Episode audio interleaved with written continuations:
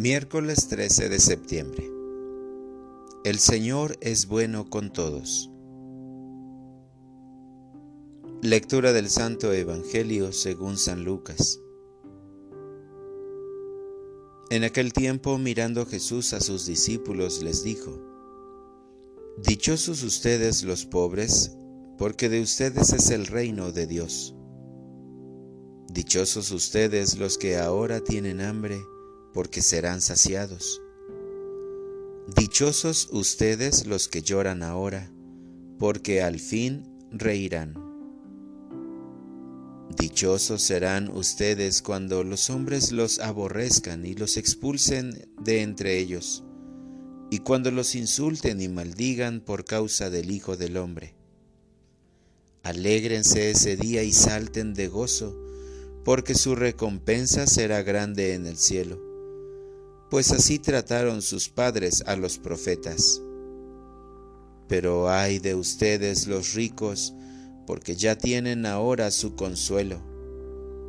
Ay de ustedes los que se hartan ahora, porque después tendrán hambre.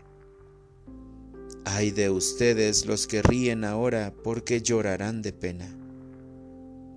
Ay de ustedes cuando todo el mundo los alabe porque de ese modo trataron sus padres a los falsos profetas. Palabra del Señor. Oración de la mañana. Sufrir pacientemente. Señor Jesús, en esta mañana en la que me dispongo a caminar por la vida en medio de las actividades cotidianas, me doy cuenta de que la vida no siempre es paz y belleza. En muchas ocasiones ocurren cosas desagradables que nos hacen estar intranquilos y preocupados. Pero también sé que tú nos enseñaste cómo vivir esos momentos de frustración, incluso de traición y de dolor.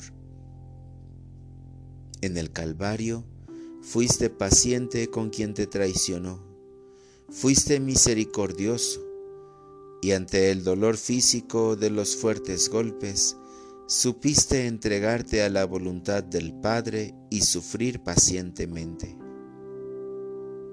Te pido, Señor, que me ayudes a darle un sentido a mi vida y a tener el valor de ofrecerte las cosas que me hacen sufrir.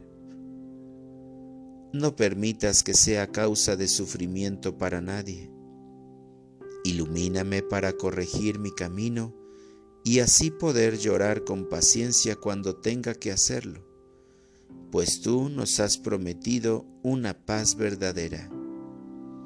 Dichosos ustedes los que lloran ahora, porque al fin reirán.